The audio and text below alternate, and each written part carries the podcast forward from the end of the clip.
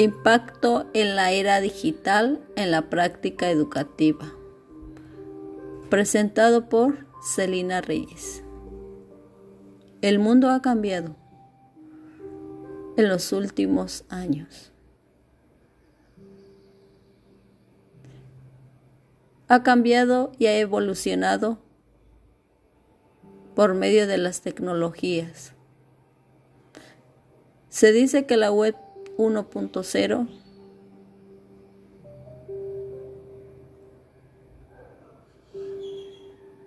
se trataba de una tecnología más bien visible en la cual no se podía modificar ni agregar gran contenido.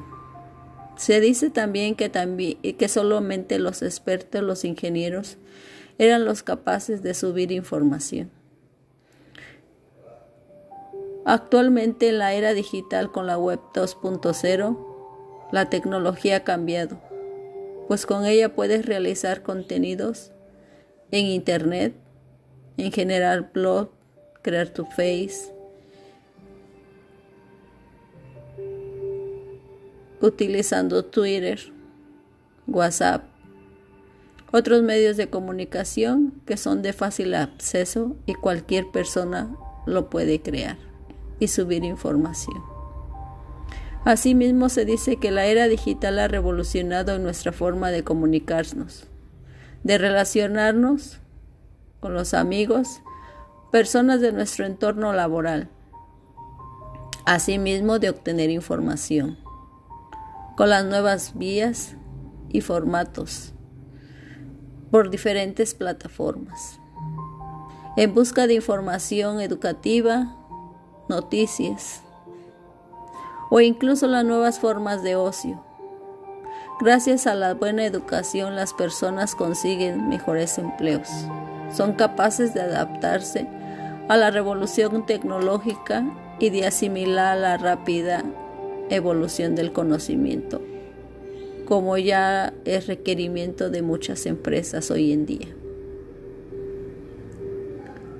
Los jóvenes y los ya no tan jóvenes han adoptado este lenguaje como su forma natural de relacionarse con el mundo, lo que ha creado una demanda de tal que cada hogar, cada oficina, cada rincón, cada aeropuerto, cada lugar de nuestras casas, de nuestros hogares, aspiramos a tener una conexión de Internet. Por consecuencia, los padres de familia, profesores, alumnos.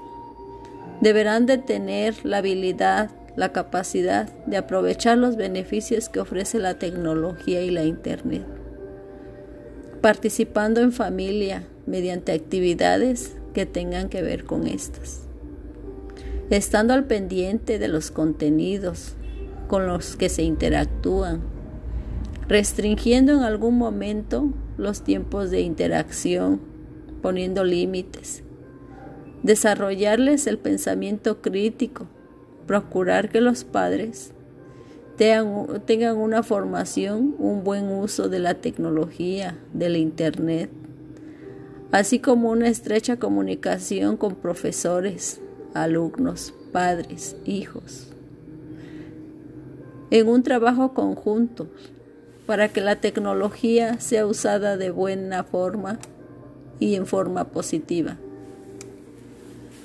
Finalmente, las tecnologías de la información permiten que los docentes intercambien contenidos curriculares, además de buenas prácticas y materias que elaboran ellos mismos. Existen redes de profesores que permiten establecer diálogos entre ellos.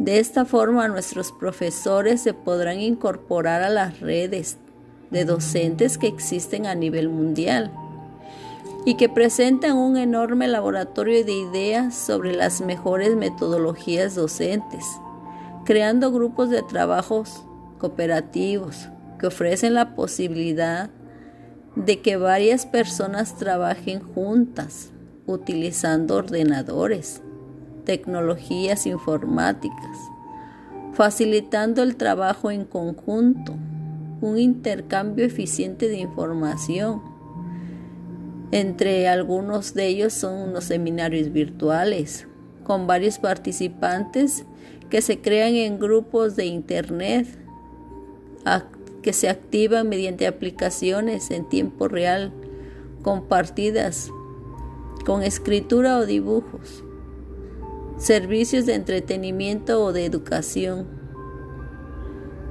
que en su mayoría son diseñados por el propio ocio. En algunos casos los alumnos juegan en líneas o también ven tablones de noticias. Eso gracias a la Internet, a la web, que ha venido a revolucionar la educación. Y lo mejor de esta generación que se puede dejar es una educación de calidad. Así todos los niños y las niñas deben poder acceder a la educación tal y como les permita desarrollar todo su talento, que les conduzca más allá de sus propias expectativas, que se equipe para afrontar los desafíos de la vida y cumplir con sus aspiraciones.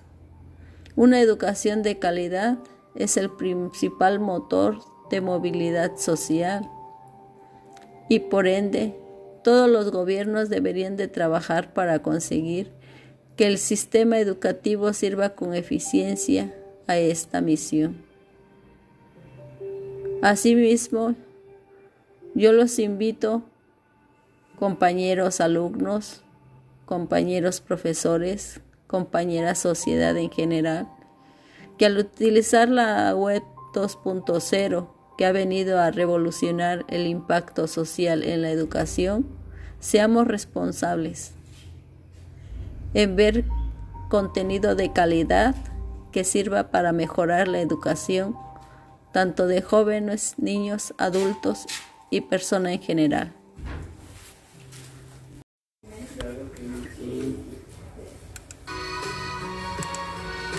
Concepto de deontología. Según Aristóteles, la deontología como ética profesional ha acuñado la distinción conceptual entre poesis y praxis, es decir, entre producir y actuar, de gran alcance para la filosofía. En un sentido de referencia al buen hacer se produce resultados deseables, sobre todo en los ámbitos de las profesiones. Un buen profesional es alguien que en primer lugar posee una destreza técnica que le permita en condiciones normales realizar sus tareas en un acertable nivel, competencia y calidad.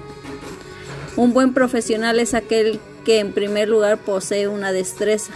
Esto quiere decir que todas las profesiones son honradas, que se da de manera más o menos directa, la índole del servicio a las personas, pero eso es más patente para el sentido común y moral. Ese es el concepto de deontología. ¿Cómo se define el Día de los Muertos? El Día de Muertos es una celebración tradicional mexicana que honra a los muertos. Tiene lugar los días 1 y 2 de noviembre y está vinculada a las celebraciones católicas el Día de los Fieles Difuntos y a Todos Santos. En México, en el sur y en algunos países de América Central, esta conmemoración religiosa está vinculada con el Día de los Muertos. En ella las familias visitan los cementerios, colocan un altar en recuerdo de los seres vivos ya fallecidos. La cultura del país, cómo influye en la sociedad. La cultura es un factor determinante de desarrollo humano. La cultura de un país juega un papel determinante en el desarrollo de los seres humanos sin importar la condición social o la economía en estos. Siempre que tengan un factor cultural en, el inmenso de su desarrollo conductual, social y económico, en el de que una manera influye a las personas el alcance de un nivel de vida acorde a sus condiciones donde se desarrollan. La cultura está transformada, se necesita conocer sus raíces, la evolución y su cultura, la transformación colectiva y sus valores.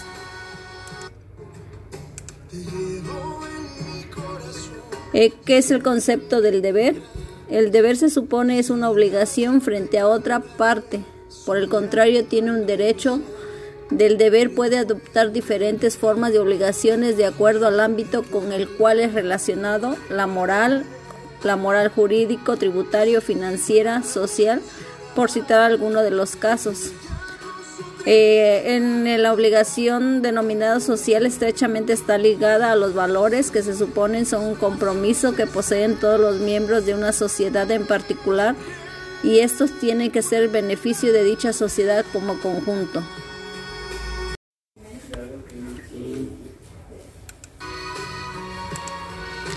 Concepto de deontología. Según Aristóteles, la deontología como ética profesional ha acuñado la distinción conceptual entre poesis y praxis, es decir, entre producir y actuar, de gran alcance para la filosofía. En un sentido de referencia al buen hacer se produce resultados deseables, sobre todo en los ámbitos de las profesiones.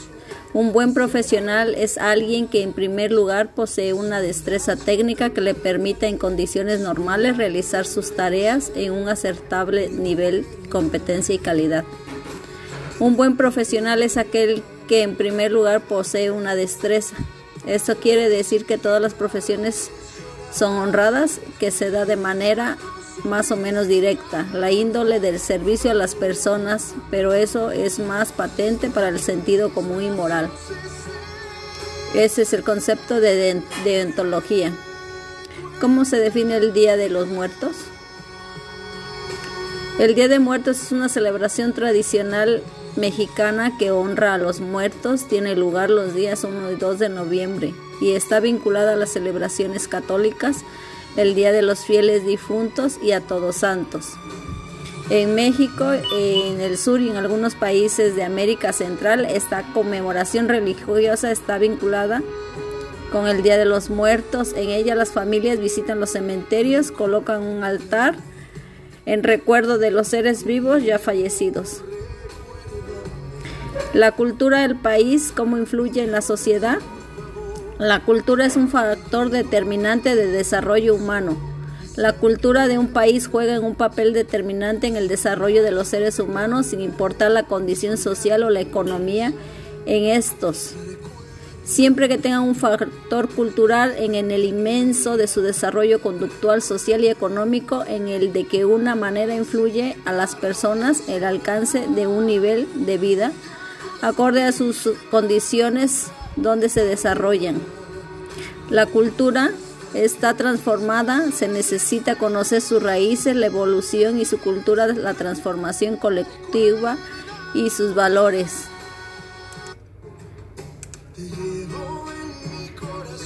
Eh, ¿Qué es el concepto del deber? El deber se supone es una obligación frente a otra parte. Por el contrario, tiene un derecho del deber puede adoptar diferentes formas de obligaciones de acuerdo al ámbito con el cual es relacionado la moral, la moral jurídico, tributario, financiera, social, por citar alguno de los casos. Eh, en la obligación denominada social estrechamente está ligada a los valores que se suponen son un compromiso que poseen todos los miembros de una sociedad en particular y estos tienen que ser beneficio de dicha sociedad como conjunto. La importancia de las organizaciones de la sociedad civil en México. Las organizaciones de la sociedad civil OSC en nuestra sociedad genera una fuerte motivación a quienes han trabajado y contribuido en el mejoramiento de la calidad de vida de la ciudadanía.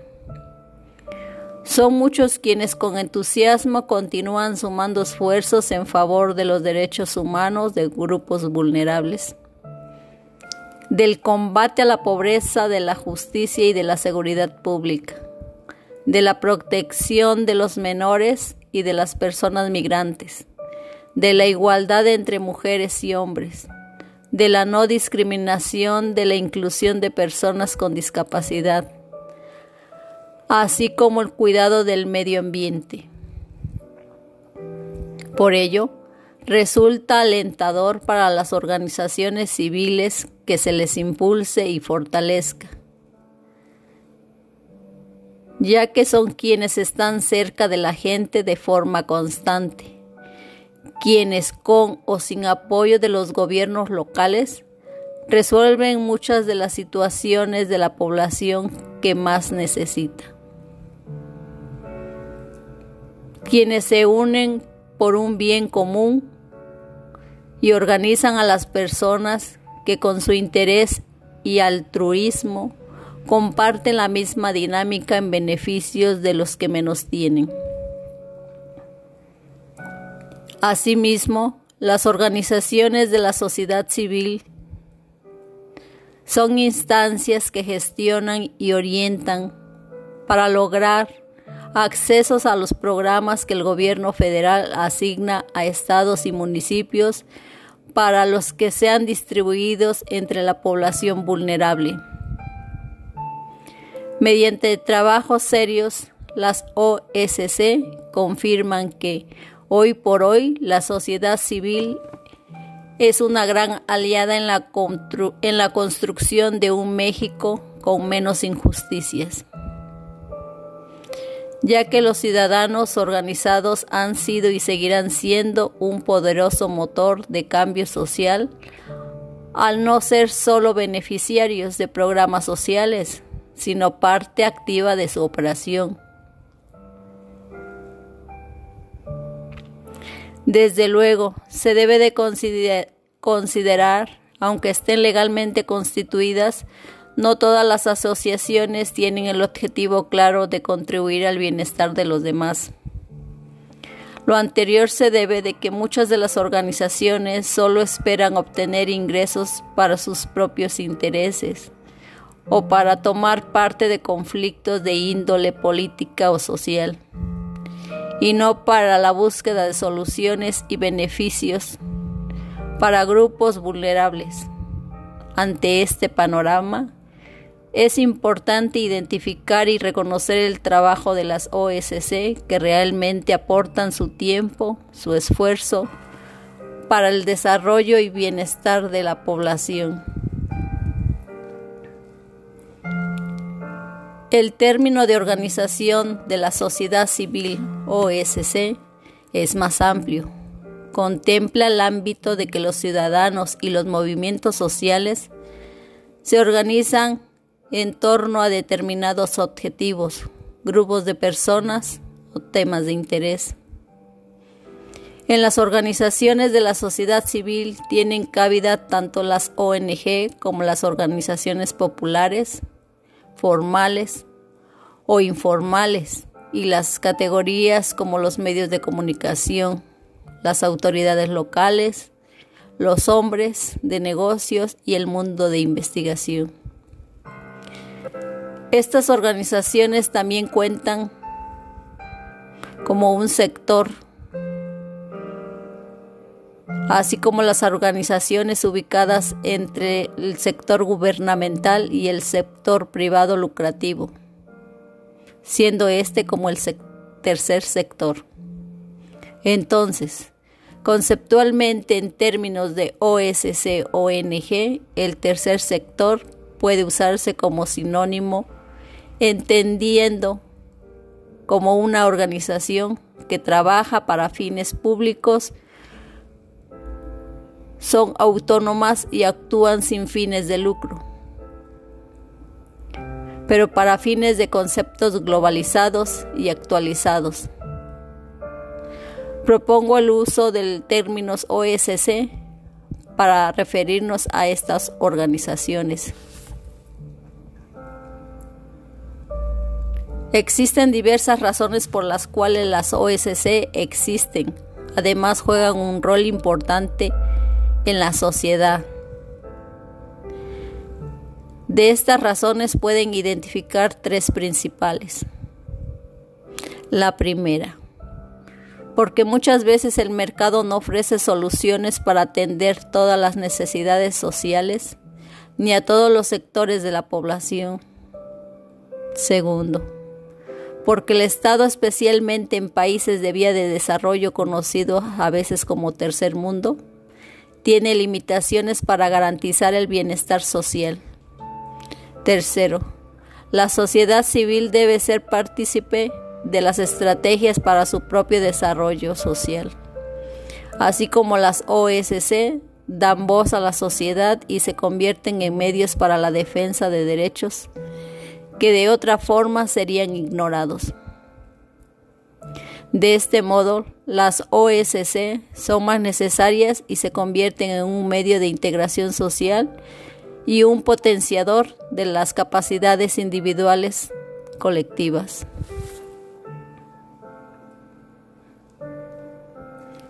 Las organizaciones de la sociedad civil juegan un rol fundamental en permitir que las personas reclamen sus derechos, en promover enfoques basados en derechos de forma de política, asociaciones y en monitorear la implementación. También proporcionan servicios en áreas que son complementarias a aquellos proporcionados por el Estado. Reconociendo esto, llevaremos a cabo las siguientes acciones. Implementar completamente nuestros respectivos compromisos para permitir que las OSC ejecuten su rol como actores independientes en el desarrollo, con un enfoque particular en un entorno propicio, consistente con los derechos internacionales acordados, que maximicen las contribuciones de la OSC al desarrollo promover que las OSC implementen prácticas para fortalecer su rendición de cuentas y su contribución a la eficacia para el desarrollo, guiados por principios internacionales. Esto demuestra la importancia a nivel internacional que las OSC y su relevancia para el desarrollo de países en ese contexto. Por lo anterior, es importante reconocer la labor de las OSC en los procesos de desarrollo tanto individual de países como el desarrollo y aportación de cooperación internacional entre otros países. Sin olvidar que mientras más coordinados y en sinergia se trabaje con todos los demás sectores público y privado, muchos más será la efectividad de las acciones realizadas y el impacto que se podrá lograr para el beneficio y el desarrollo de las personas. Así se logra la participación de toda la sociedad para la construcción de capacidades sostenibles y un cambio verdadero.